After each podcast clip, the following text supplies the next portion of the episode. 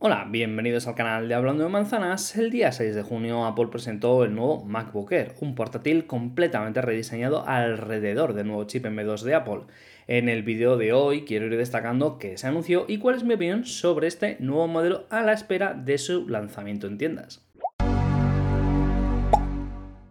Empecemos hablando del precio. Hace algunos años los MacBook tenían un precio alrededor de los 1000 euros. Tras la llegada del chip M1 vimos como el Air escalaba hasta superar los 1200.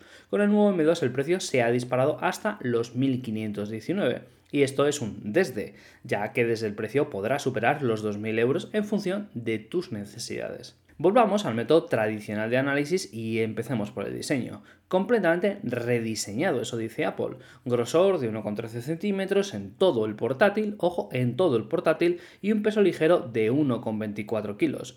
La construcción es en aluminio de una sola pieza. Según Apple, el volumen del Air es ahora un 20% inferior. Y a la vista queda claro que es bastante parecido a un MacBook Pro y se aleja de ese diseño con forma triangular que tenía el Air de la generación anterior.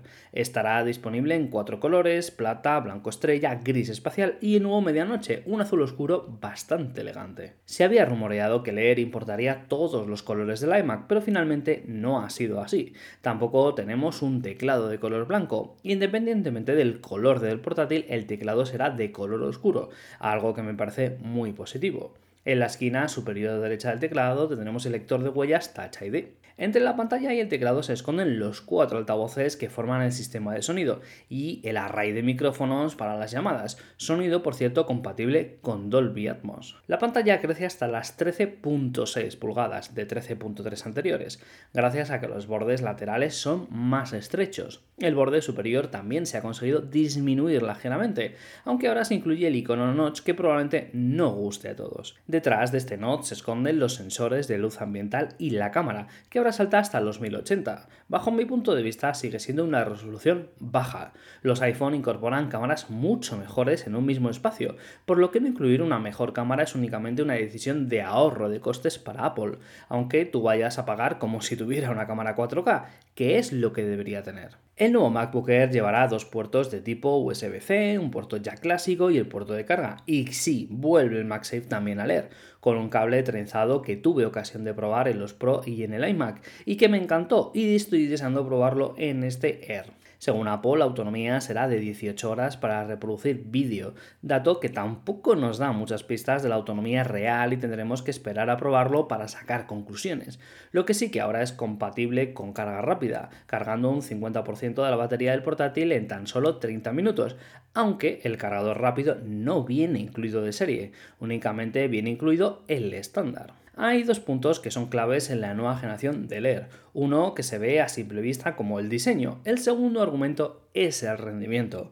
Decía Apple en su presentación que el MacBook Air había sido rediseñado alrededor del nuevo chip M2 y de hecho es lo primer modelo nuevo en incorporarlo, aunque también lo veremos en el Pro de 13 pulgadas. Este nuevo procesador M2 se sitúa entre los M1 y los M1 Pro. Si lo tuviéramos que sentar, lo haríamos más cerca de los M1 que los M1 Pro, ya que la diferencia en rendimiento sigue siendo grande a favor de los M1 Pro que se montan en el Pro de 14 pulgadas.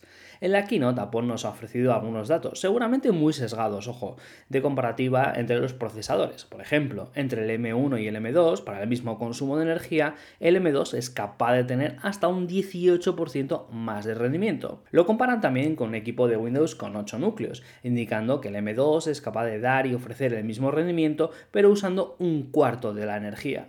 Para tareas exigentes como edición de vídeo en Final Cut, Apple dice que es un 38% más rápido que leer con el chip M1, dato que veremos una vez que tengamos oportunidad de probarlo. Lo que sí sabemos es que leer no incluye ventiladores, por lo que también analizaremos cómo se calienta cuando estemos editando fotografías y vídeos de forma exigente. Si entramos en la configuración de la web de Apple veremos cómo el modelo de acceso comienza ya en 1.519 euros. Insisto, son 300 euros de diferencia frente al M1 anterior. Cuando se nos pasa el susto, leemos que lleva este modelo de acceso el procesador M2, que tiene 8 núcleos para la CPU y otros 8 para la GPU, aunque ya vemos que existe otro modelo con 10 núcleos de GPU, que nos provoca las primeras dudas. Lo siguiente es que el modelo lleva 8 GB de memoria RAM unificada, la memoria RAM de toda la vida. Para un ordenador de 2022, 8 GB me parecen pocos, más teniendo en cuenta que ahora va todo soldado y no es posible su ampliación, por lo que parece evidente que tendremos que añadir más memoria a continuación. Y lo siguiente es que el SSD, el almacenamiento, es de 256 GB. No es poco, pero tampoco vamos a ir sobrados. Quizás suficiente para un estudiante, un profesor o como ordenador de familia. Pero si lo quieres para editar fotografías, vídeos, para jugar, también apúntate la tarea de añadir más almacenamiento. Accedemos, por tanto, a la personalización. Personalmente le añadiría la mejora de procesador, pero tampoco seremos capaces de valorar su necesidad. Lo que sí que veo necesario, y lo tenemos claro, es ampliar la RAM a 16, a lo que sumamos 230 euros a nuestro presupuesto inicial. Si queremos un ordenador para años, yo añadiría 512 GB de SSD. Y si es para editar vídeos, un tera. Así que otros 460 euros para la cesta. Si quieres carga rápida tienes que optar al cargador de 67 vatios, que son otros 20 euros que no van incluidos. Mi cesta ha crecido desde los iniciales 1.519 euros hasta los 2.329, es decir, 810 euros en extras, lo cual es una barbaridad para un equipo como el MacBook Air. Si vas a añadir esta configuración personalizada, mi recomendación es que te olvides de leer y vayas a por un MacBook Pro de 14 pulgadas. Tiene mejor pantalla, mucho mejor chip con el que sí que podrás editar vídeos de forma entusiasta, añades un puerto USB-C adicional, una ranura de tarjetas SD e incluye ventilador, por lo que durante las tareas exigentes tendrá sobre el papel un mejor comportamiento. El MacBook Air con el chip M2 estará disponible en algún momento durante el mes de julio. En el momento de hacer este vídeo, Apple no ha ofrecido una fecha concreta. Cuando esté disponible lo compraremos y empezaremos a preparar todo el contenido sobre el nuevo MacBook Air M2.